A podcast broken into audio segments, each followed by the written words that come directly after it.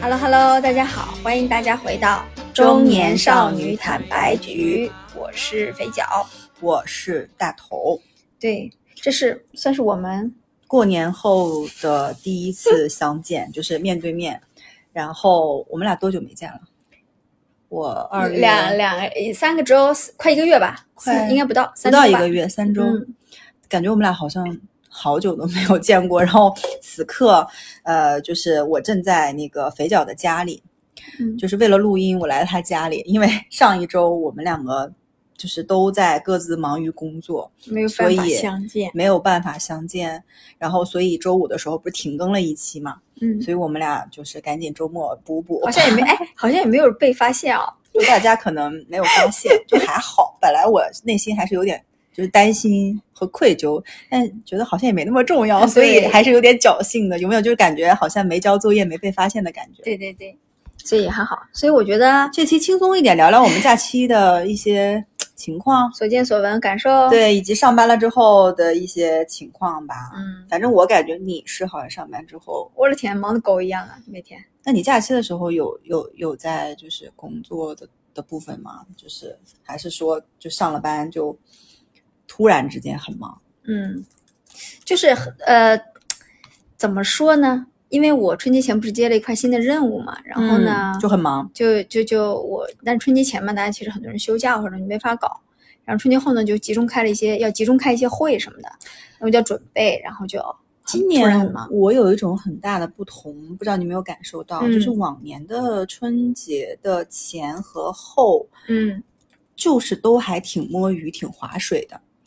但是今嗯。年就是我们这边也一样啊，就是感觉，呃，不管上面的老板，就是对于业务目标要快速出一些策略或结果，然后还有就是整个的，可能是因为我们身在互联网大厂，就是压力比较大吧，嗯。所以我不知道是不是这方面的原因，导致今年的我们在春节之前，我不是提前回去了嘛？嗯，但是我提前回去了，其实每天也会开一些电话会，嗯我就觉得还挺诧异的。变化嘛，对对对，然后反正就是因为就可能大家不太了解啊，因为很就是互联网大厂就真的变化还挺频繁的，然后随着变化而来的，肯定避免不了的就是各样的汇报，嗯。呃，组织架构的调整，嗯。然后汇报的话就就大家都还挺慌的，因为你既然是变动，就是一块新的事儿嘛，我我，但我现在所以我这个春节就觉得，但是我还好啦，因为我休的是够长的，但是不是我，本来我是之前就是相当于请是请了五天假，但我后面被迫相当于休了七天，是因为要隔离，嗯，所以就就没是没办法。但是嗯。挺好的是，就跟家里人相处的时间挺长。其实你看我，我也是提前就是被那个要求在家办公了。我其实整个春节放了大概十天，哦，你也差不多？对，嗯，对吧？然后，但我不知道啊，是说这是真的是说互联网的速度快，还是是整个中国的速度都很快？就因为我们中国的速度一定是高于对全，我觉得现在中国能不能称上全世界第一快吧？我觉得差不多。对，就是还有更快吗？我觉得是我们整个社会节奏都在加速，呃你就就是快的让人有点哎呀，你觉得很辛苦，对不对？就很，反正我不是很，啊，是我觉得不是，就是可能年轻的时候我觉得还好吧，我现现在真的有点跟不上，吃不消，对不对？就还想摸摸鱼的时候，就就我是我上周也是啊，回来就赶紧要把整个后面几个月的计划。定定什么出差安排？我有后面会频繁出差，嗯，因因因为我们还是要接触客户的嘛，要跟客户紧密沟通，，嗯然后各种目标、各种管理的东西，然后各种规划。我昨天还在做 PPT 呢，你能想象吗？就是周六周日会做 PPT，我我就是所以我觉得吧，这个真的怎么变成抱怨了？对不也我觉得跟跟公司可能没关系，就是我们其实整个的节奏，就是整个社会的节奏也比较快的，就飞速发展。我觉得我觉得这个飞速发展，但你觉得是好还是坏？我说不上来呀、但你在过程中你是比较享受的嘛？但是我看你怎么？享受？我看你的状态好像还行，还行吧，这周还行，就是因为还行吗？你每天我你这周不是每天都到十点吗？所以我们俩今天一定要聊一个我充分意识到的一件事情：充分的休息可以帮助你更好的面对生活和工作。就是这是我今天想跟你聊的一件一个比较重要的话题啊。我觉得很多的时候，我们以为自己在休息，但其实我们没有很好的休息。嗯首先，你我们俩以前聊过，有个东西叫假期综合症，对不对？嗯就是呃，每次当我们回到从一个很长的假期回到工作岗位的时候，以前是读书的时候，回到学校的时候，都会有一些症状，比如说厌学、心情不好、焦虑。沮、丧，嗯，嗯。担心，然后身体上好像也会有一些就感觉肠胃炎之类的。啊，对对对，嗯然后没精打采，对，精神特别老差是想很很困。对，然后就很很整个就很荡、很悲观的人的一种状态，这其实就是假期综合症啊，对不对？但假期综合症一般一周差不多就恢复了，对正常人。对，但是那因为我从上学时候就有这个东西啊，那几天哦让人会其实挺难受的。但你这次好像还不错呢。这次为什么不错？我们就后面慢慢聊啊。我们先来聊聊假期综合症，好不好？就这个症感觉我们俩俩就是老中医一样。哎，把把脉，分享分享。就比如说你你你你上学的时候有经历过综合症吗？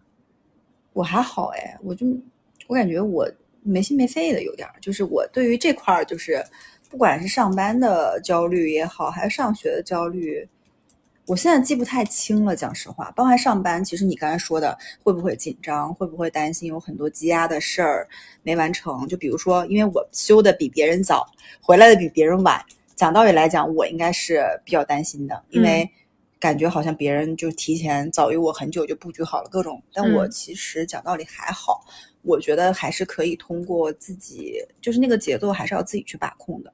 对你自己去把控好自己的休息也好，还是去全力以赴的去拼也好，以及我觉得不是说你把时间，就是就是我觉得那个不管是工作也也也好，学习也好，不是你铺更多的时间在这个事情上面就一定有效果。嗯，就我又我又不不得不讲到天才少女谷爱凌了，每天睡十个小时，她说这是她的成功秘籍。然后人家问嗯他为什么你能每天感觉精力充沛做那么多事儿？他说，因为晚上睡觉的时候，我身体在成长，我的智力、我的记忆、我的 复习都在睡觉中成长。就你想说什么？我想说的是，就是我我知道啊谷爱凌现在是一个非常积极健康的青少年的形象，对不对？嗯但是你要看她所处的家庭环境是什么样子的。是有些人的成功不是真的，我们看到了啊，我我今天我肥脚睡十个小时，我能成功吗？我觉得不是一件事儿。那那那那个只是他众多成功的因素中的其中一个很，小他的。全家都是全世界知名高校的人毕业的，对全家。因为昨天我还在啊扯远一点啊，昨天我在跟我老公还在看那个谷爱凌的，不像纪录片很多嘛？。对，然后里面就我老公就有一点，因为他很多跟拍的纪录片是从他十二三岁就开始在跟拍的，所以，然后什么蒙牛啊那些牛奶都在。然后后面我我就跟我老公在说，你说这个肯定是他妈妈也好，还是他那个他不是签了一个公司嘛，就是一个知名的体育明星的运作公司，是有计划一步一步在运作的。但是呢，你话又说回来，我运作你。到了上真章的时候，拿不拿金牌还是靠你自己的真实实力。这没错。就嗯所以说，我觉得成功这件事，就是谷爱凌这种成功模式是不可复制的。然后我老公又说：“哎呀，你看他那个家里这么有钱，条件又好，这个滑雪教练这么好，那个就是请一天多少多少钱。”我我就跟他说：“我说中国有钱的父母少吗？对呀、你觉得是钱的问题吗？我说那种煤老板有钱吧，比应该比谷爱凌的妈妈有钱吧。但是你有这种，你有这种就是所谓的，不管是教育背景，还是眼界，还是这种呃，就是因为他妈妈教育他不是那种虎妈的感觉，就是很多的地方还是很宽容的那种，很强大的内心。我觉得，而且他妈妈一个人嗯教育他，当然，你刚才说的有一点是对的，就是他有签约，就是他今有天的他今天的整盘宣传，都让我觉得是非常有呃有有专业的吧，就是他呢，相当于就是有一手好牌对打的很要把它很棒打好但是也有非常多有一手好牌人打的稀烂。是是是，那他有一个大前提是是，他确实能够在奥运这种国际顶尖哎，拿对对对到成绩，就是给你一副好牌，你又能打好。哎，然后他同时要把，因为他也知道职业运动员的生命是很短的，嗯，所以他要把他的尽量把他的职业范围去扩大，对，你知道吗？我们俩为什么这讲这种感觉 就我给他讲到哪儿？假期综合症喂，就是因为我现在已经不是那么天真了，就当我看到这些成功的故事的时候，我都会想一想，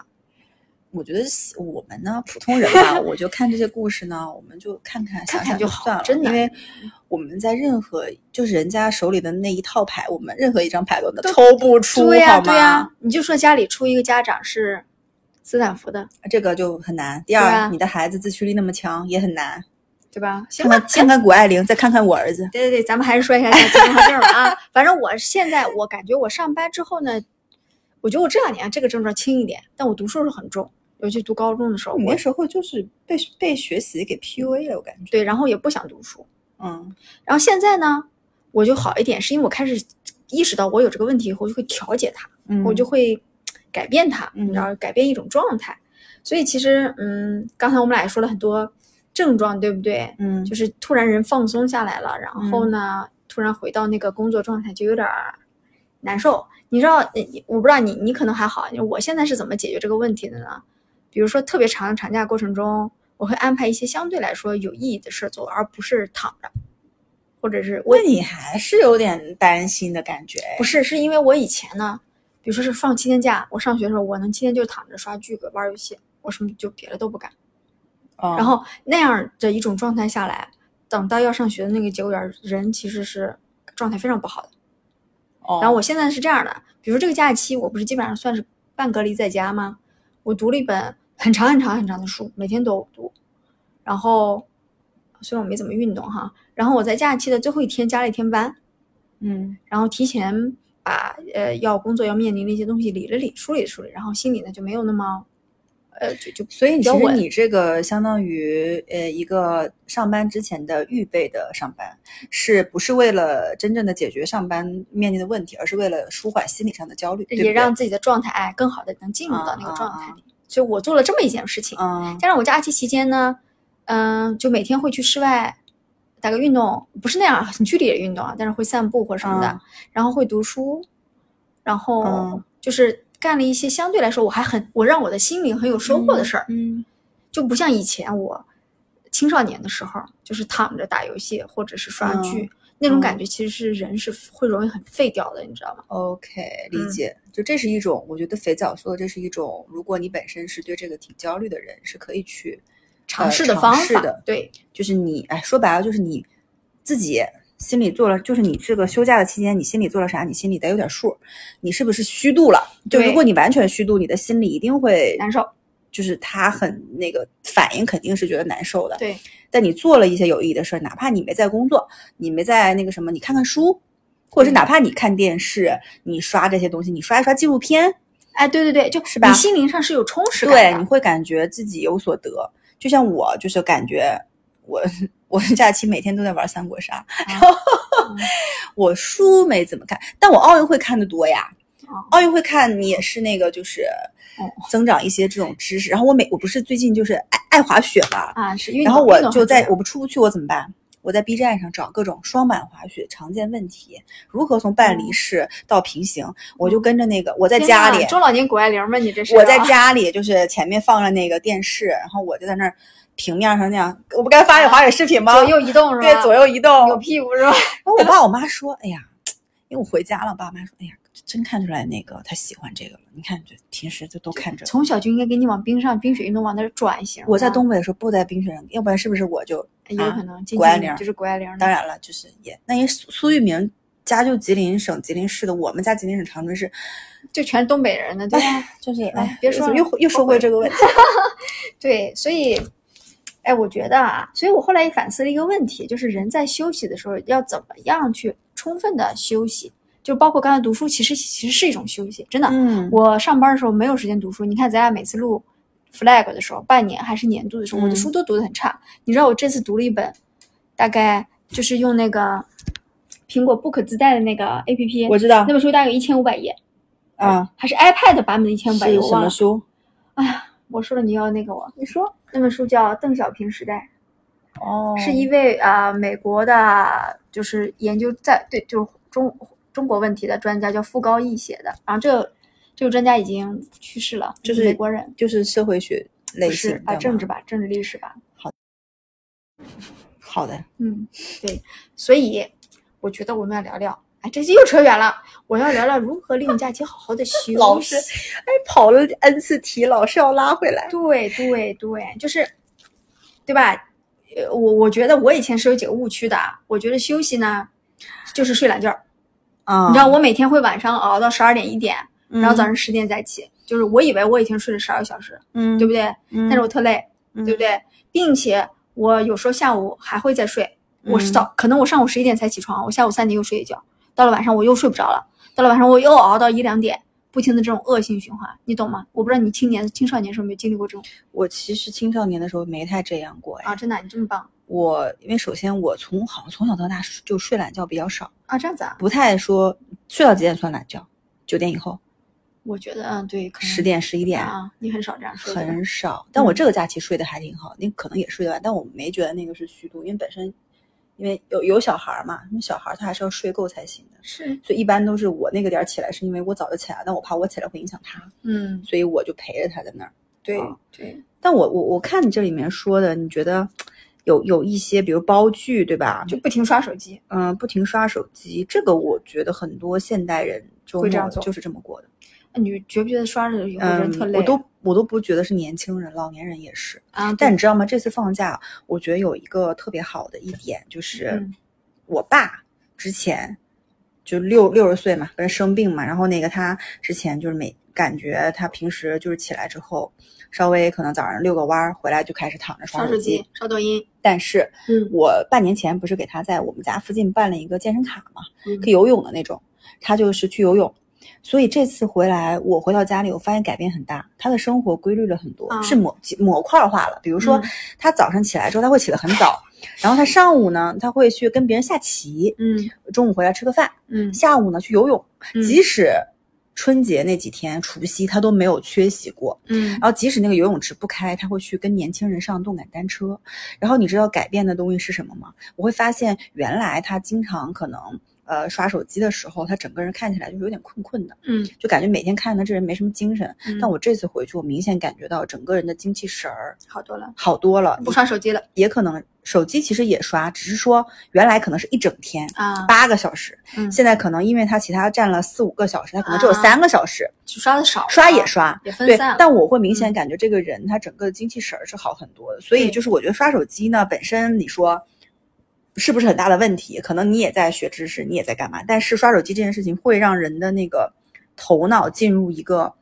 惯性也好，还是一个，就你就不主动去思考了。就是你嗯比如说你运动也好，你看书也好，还是有一个就是互动的感觉的，就是你在想，你在思考。但手机就是刷手机，就是纯是给你的一个输入。但这个东西说说其实简单，但其实我们平时没事儿的时候也在刷手机。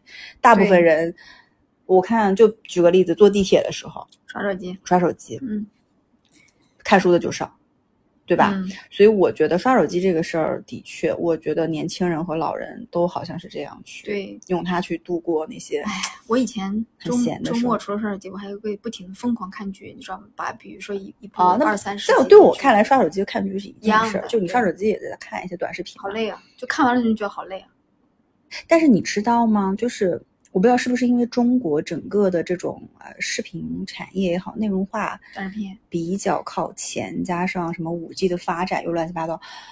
国外的话，其实我觉得就还好，他们的嗯周末是用来可能跟家里人去户外休闲的，嗯，因为真的也就 TikTok，就是也没那么多，像我们这又小红书，又知书，又抖音，又什么淘宝，又当日达、次日达，又什么的有是有，但是他们你说会不会刷？会刷，但是如果你想 PC 时代和就是手手机的这个时代，就还是不一样的，因为 YouTube 还是横版视频，讲实话，嗯，你用 iPad 看或者用 PC 看会好一些。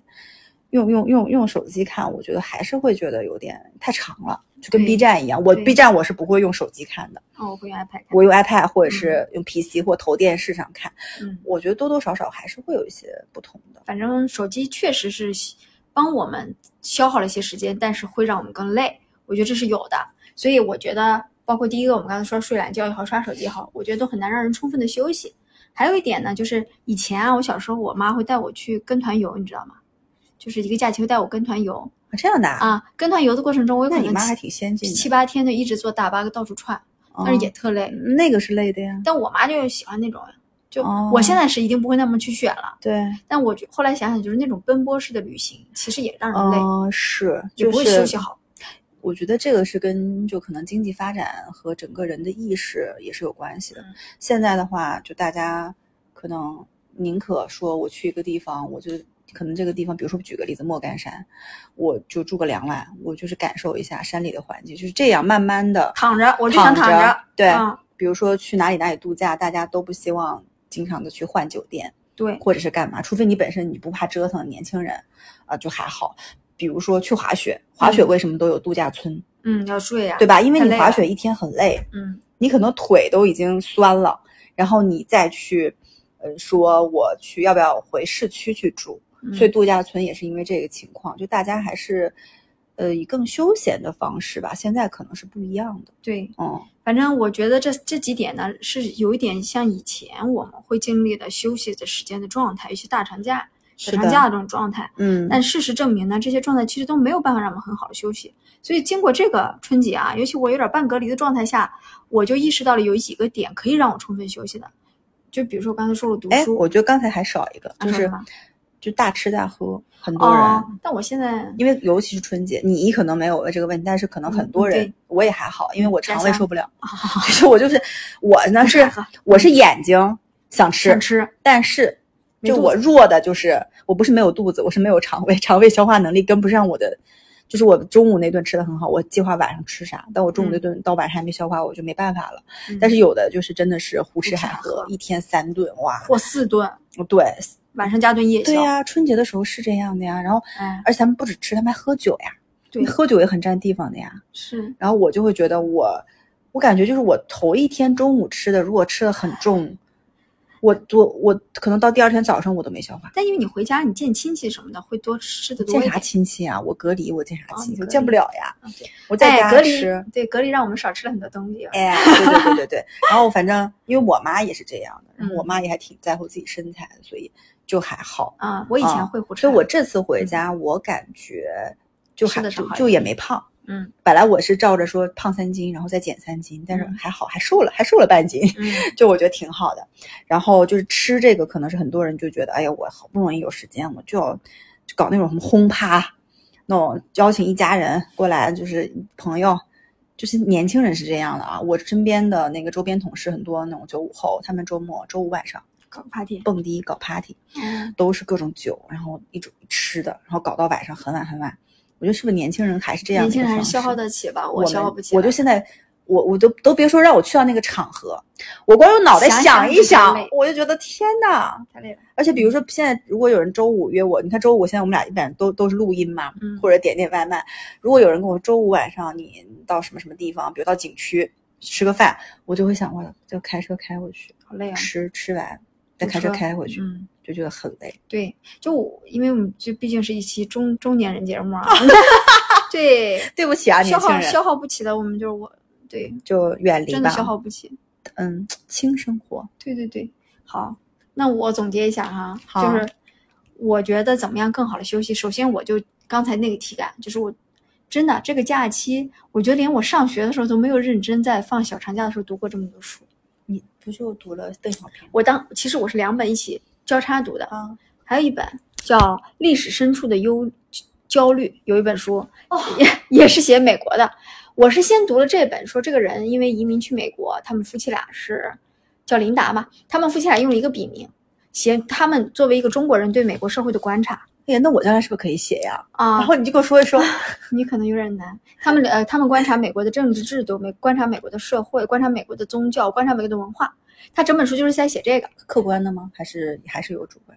嗯，就是都有，但是你会觉得为什么我读得进去，是因为他们是中国人，他知道中国人是什么想法，他用中国人的方式再去看美国的时候，那个差别、那个差异你就能看出来了，你知道吧？嗯我是先读了这本，读到一半的时候呢，我开了邓小平那本，嗯，之后我就疯狂读邓小平那本，后来我就那本历史深处的忧虑，我大概看了一半，嗯我两本一直在交叉读，然后呢，这个过程中我就哇大有收获呀，我就我就好棒啊。然后因为你读书你是可以延展的，比如说这个过程中我就发现，你如果想了解美国的，呃，比如说三权分立的制度，你可能有一些电影可以看一看，嗯就是什么纸牌屋什么的。啊但是嗯我我其实没看过，但我就当我瞎说啊，很好，就是有一些政治题材的东西可以帮助你了解。那那个坦白讲，美国的生活跟我一点关系都没有，但嗯我还是挺想了解的。这个一定不能这么看。我嗯觉得很多，我现在会觉得，嗯，你读的很多书，你说真正对你生活、工作有多大的帮助，其实不是。我觉得嗯是我们人是在一个固定的空间里和在一个时间周期里去循环往复的这样生活。大部分的人啊，嗯就你很少有一个就是切入点去看一个地方或一个国家或一种生活的全貌。嗯，读书是一种你可以去以一种就是世外人的这种方式，一个就是上帝视角去看全貌的过程，所以其实是帮你相当于打开了，真的是打开了一扇门，对，就你整个思考的维度跟宽度是不一样的。而且那种感觉很，你你知道我平时不嗯。怎么看商业类的书，嗯。我就是之所以看不同领域的书，就让自己从原来工作的那个里面脱出来，啊，就干是哎，感觉也是一种放松和休息吧。是是，所以我我觉得我要首推读书，就我可能对小长假以后，对，我觉得首推读书这个很对，而且我觉得读书大家不要抱着特别功利的想法，就是我读一个书，它能不能带给我价值，我带嗯不了，我就不读不读。嗯我觉得读书一定能给你带给你马上立竿见影的功利价值，除非你是在考研，你在考雅思，你在背单词对，可能还能有一些帮助。但是其他的可能更多的是，嗯，还是更深的一些影响吧。你现在可能感受不到。嗯。然后你后觉得呢？你你觉得有什么是这次让你休息的非常好的方式？我觉得爱好挺重要的，嗯就是我看你这里面有说嘛，嗯，这个爱好就是就我刚才前面又讲滑雪，滑雪就是谷爱凌，嗯，你以后改个网名呗，中年谷爱凌。没有，就是因为滑雪，因为我们可能不太一样，因为我跟我们家小孩儿是在差不多半年前，哎，嗯差不多嘛。我之前跟你说的时候开始学，那个时候还没有冬奥会，还没有谷爱凌，就只是说，哎，想学一学，说那个未来反正有多一多一项运动嘛。但是学着学着过程中，我觉得是这样的，就是就是可能，比如说像我儿子，他之前报就学了那个什么羽毛球，嗯，学了一些其他的，他都兴趣不是很大。嗯但是滑雪呢，我不知道是不是因为说这次回去他上了真的雪，还是因为怎么样，还是因为他学的过程中他自己感受到了这个乐趣的速度感，可能啊，还是怎么样，他就现在还挺上头的。是吧？然后呢，我也其实刚开始可能是为了让他上头，然后我就跟他一块儿学，就是相当于我们俩一起上课，然后比拼看谁更进步。他如果比我进步一点就更好嘛。但我现在呢，当然也可能是整个今年滑雪的确特别热，嗯大热有关，加上那个冬奥会的一个，就是真的滑雪这件事情，你想我们这种就是只是中级的这种。这样差不多水平，还没有办法像高级和专业级的人那样感受到那种特别特别快速的那种肾上腺素的马上的那种飙升。但是我们都能感受到，哇，就是带给你的是一个你觉得你可以在一个领域里面去学习，我觉得很重要的一点，可能这个爱好带给你的那个感觉，一定是驱动你不断的往前面去进步和学习的一个很重要，而不是说这个爱好是我今天我打麻将我打特别好，或者是说这个爱好是说我唱歌我唱特别好，我滑雪滑得特别好。如果你已经到了说我自己自己认为特别好的时候，反而我觉得不是你对这个爱好最上头，而是你就是刚刚入门了一些，嗯然后你又觉得说，哦，还有那么大的空间，你可以提升。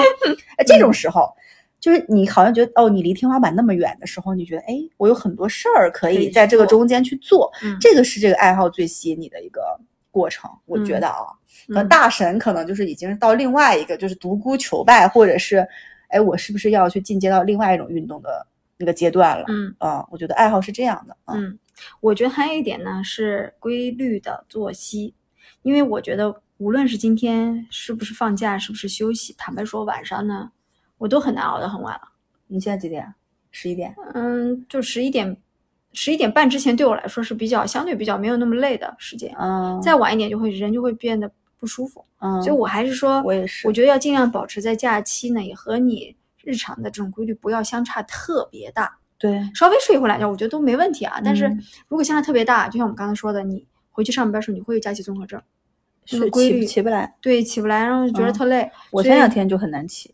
对一个呢，我觉得是要规律的睡眠，第二个呢，规律的餐吃吃饭，对对对，嗯，就。而且规律的吃饭是你不是说假期就胡吃海喝，就平时你让你那个自己肠胃舒服的食物，你还是就是在假期的时候，其实也要去吃。比如说，我之前不是我很爱吃那个麦片粥，冷麦片。嗯我回家的时候，我会感觉前两天吃的很油，肠胃不舒服的时候，我就会停一天吃那个东西。嗯，我就会明显感觉哦，自己的肠胃又好像会，就他认识那个食物，是，就还有就是喝咖啡。哎，就是我我还是就是会保持和比如说常规的话，我会吃一些菜蔬菜吃的多一点。我假期也是这样来吃的，嗯然后最好不要缺几顿饭，你是早饭你得吃，对不然呢，早就是饭要吃对你一旦不规律了吧，反正我是觉得是假期综合症重要的一个来源，所以我觉得。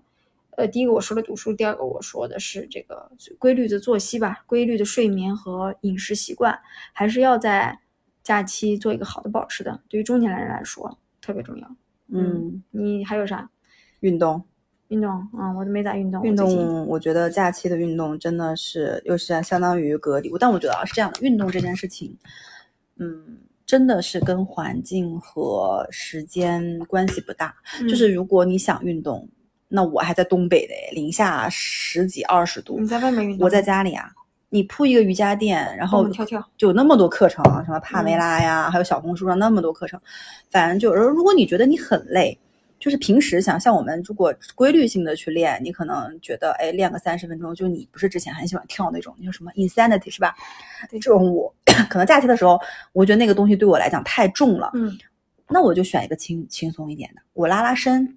学学什么天鹅臂的那个，不是啊十几分钟还行，然后还有一嗯些简单一点的、入门级的，Keep 上不是有什么 K 一、K 二入门级嘛？可能之前我觉得我不可能练这个，练这个一点儿都消耗不了热量，练它干嘛还浪费时间？我可能知道 K 三以上嘛。但我假期的时候觉得，反正也就只是为了动一动。保持习惯对，我觉得这个就很重要的一点是，可能对于像我们有运动习惯的人来说，你可能在假期可能从很，如果你很难开启一个很大强度的运动的时候，你从一些简单的、嗯。比较容易去尝试的运动先开始入门，哪怕第一天十分钟 K 一，第二天二十分钟 K 二，对，就但你一定不能完全不动，嗯，因为如果你完全不动，倒不是说你人会出什么问题，而是说你自己，就我觉得跟那个上班拖欠任务一样的，就是你自嗯。己会对自己有一个心理上的什么指责吧，是就是。你会心里有就是责怪自己，看假期吃了这么多，什么都没动，但我稍微动一动，我会觉得，哎，那好，晚上还能再吃个烤串儿去，嗯。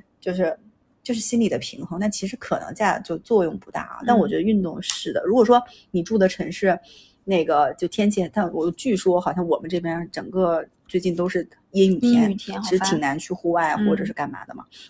那如果说你住的城市就是阳光明媚的，那就户外跑啊，多嗯。好呀！我觉得啊，对还有一个呢，就是咱俩企企图实现都没有实现的，就是旅行。但是我现在呢，坦白说我，嗯，如果让我在小长假或者大长假呢，搞很长时间在外面吃舟车劳顿，我可能也不太喜欢。但我你让我比如说花个一两天、两三天的时间出去，在哪个地方，是就是住个酒店睡一下，然后陪小孩在那里玩一下，嗯然后和大自然接触一下，我觉得这就对我来说就够了，就不要过度的消耗我体力的旅行。嗯，就是最好就是躺着，哎，最好是热带海岛，你知道吧？就是东南亚，哎，说到热带海岛，就是假期的时候，不是很多人往那个什么三亚去，亚那时候不是很贵吗？你知道嗯现在多便宜吗？是三百多、五百多。嗯，所以就是反就是错峰旅错峰吧行，我觉得挺好的那。海岛真的是一个放松的非常好的选择。哎，我海岛今年都没去，但我觉得回东北也挺好的。看到那嗯个，因为今年就讲到这里嘛，讲到旅行，嗯，就是我们回去还是玩了一些，比如抽冰猴然后就是要带大手闷子，啊然后就是我我儿子还是会抓雪球儿，啊，就就一些在这里接触不哎到的，哎哎对？他就觉得很欣喜，以及我们那边是可以放烟花的，啊，就在家里每天晚上都有烟花看。嗯。就觉得其实这些小小的东西结合到一起，其实你也没有去说多牛逼的度假村，嗯，多漂亮的景色，你根本也没看到。但是这些嗯。小小的元素汇在一起，我觉得那个旅行其实也那个意义是不亚于一次旅行的。嗯，但你觉不觉得说来说去啊？我觉得对中年人来说，就是什么是很好的休息？我觉得还是离不开两个字：自律。就是嗯，不会因为放假了，你原来保能够去坚持的自律这个东西嗯就断掉。对，是的，你还是要，就是在自律这件这件事情上，把它变成一种习惯，坚持下来。，是的，不管是在吃的、动的、工作习惯上的，还是睡觉上的，都是。对，就就是想来想去，自律就是哎你还是能就是那个你的人生在你自己的掌控中，对，就你还是要掌控人生，不能让人生来掌控你。嗯，就是这种感觉。我觉得，所以那怎么办啊？感觉成年人好不容易啊，而 且哎，我们俩怎么变成了就是又是一趟说教的感觉？又又在撒鸡汤，对吗？啊，我又饿了。嗯，可能吧，可能我在撒鸡汤吧。嗯就，是，然后我就是我每次跟你讲我读了什么书的时候，你也觉得，我自己都觉得很奇怪。我记这次居然读了《邓小平时代》这本书。我看一下哪哪个？是这样的，我这次读了这本、啊这本，然后哎，我不得不推荐啊，就是那个苹果自带的这个 book，、啊这个图书真的很好。对我其实还清了一本，你是在那个你是在那个 Z Library 上面哎下下的哦那就很多免对对对嗯，不就是版权可能嗯，对，然后而且还有很多英文原版的，对对对，这我也不怎么想看。对，但是就很多，你知道我假期看了什么？我又看了那嗯个李诞那个脱口秀的那个，是工工作手手册我有下，我还没有看完。呃，哎对对，这个你也你也下了是吧？我也了下了我也。没看，就我我我哎下挺多这个怎么样，啊，我阿勒泰的角落，呃，我觉得李娟还不错，我我比较推荐她，嗯，可以看一下她的哦，你也下了波伏娃的是吧？对，嗯但是这样的，下完了以后呢，我是希望给自己做点选择，但是我是挑着嗯看，是就这种感觉，就自己就是粮库还比较充充足，但是确实得往下看，不看就是就白下了是是是，行吧，吧。那我觉得这期我们是在补作业，对我们作业，然后这期应该是在周二的时候会发给大家。假期其实已经过去一周了，我们俩在讲，还在讲没。办法，对，没办法，对，反正假能期还好，嗯这个礼拜可能大家的综合症已经消失了，就当我们复盘一下吧。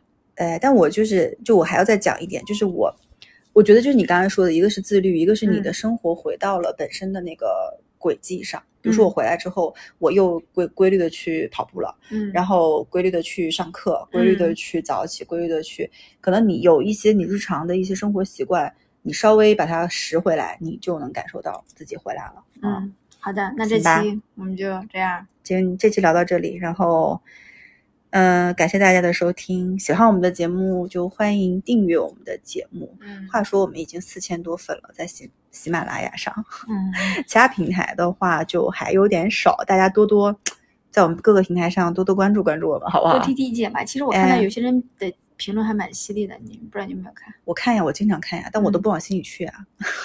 但我觉得是这样啊，别人的批评建议，我们不能把它当成哪条犀利啊？我没觉得哪条犀利呀。有一些，反正就是各各种都有，就是不要嗯把它当成负面的东西接受。有有我会把它当成好的建议，没有就嗯，对，有我会当好的建议，但是我能不能听，我愿不愿意改，这个再看哈。行吧，那就那个想加入我们的那个微信听友群的话，就是可以搜索坦白的拼音坦白零三零三，好吧？那本期到这里结束了，拜拜，拜拜。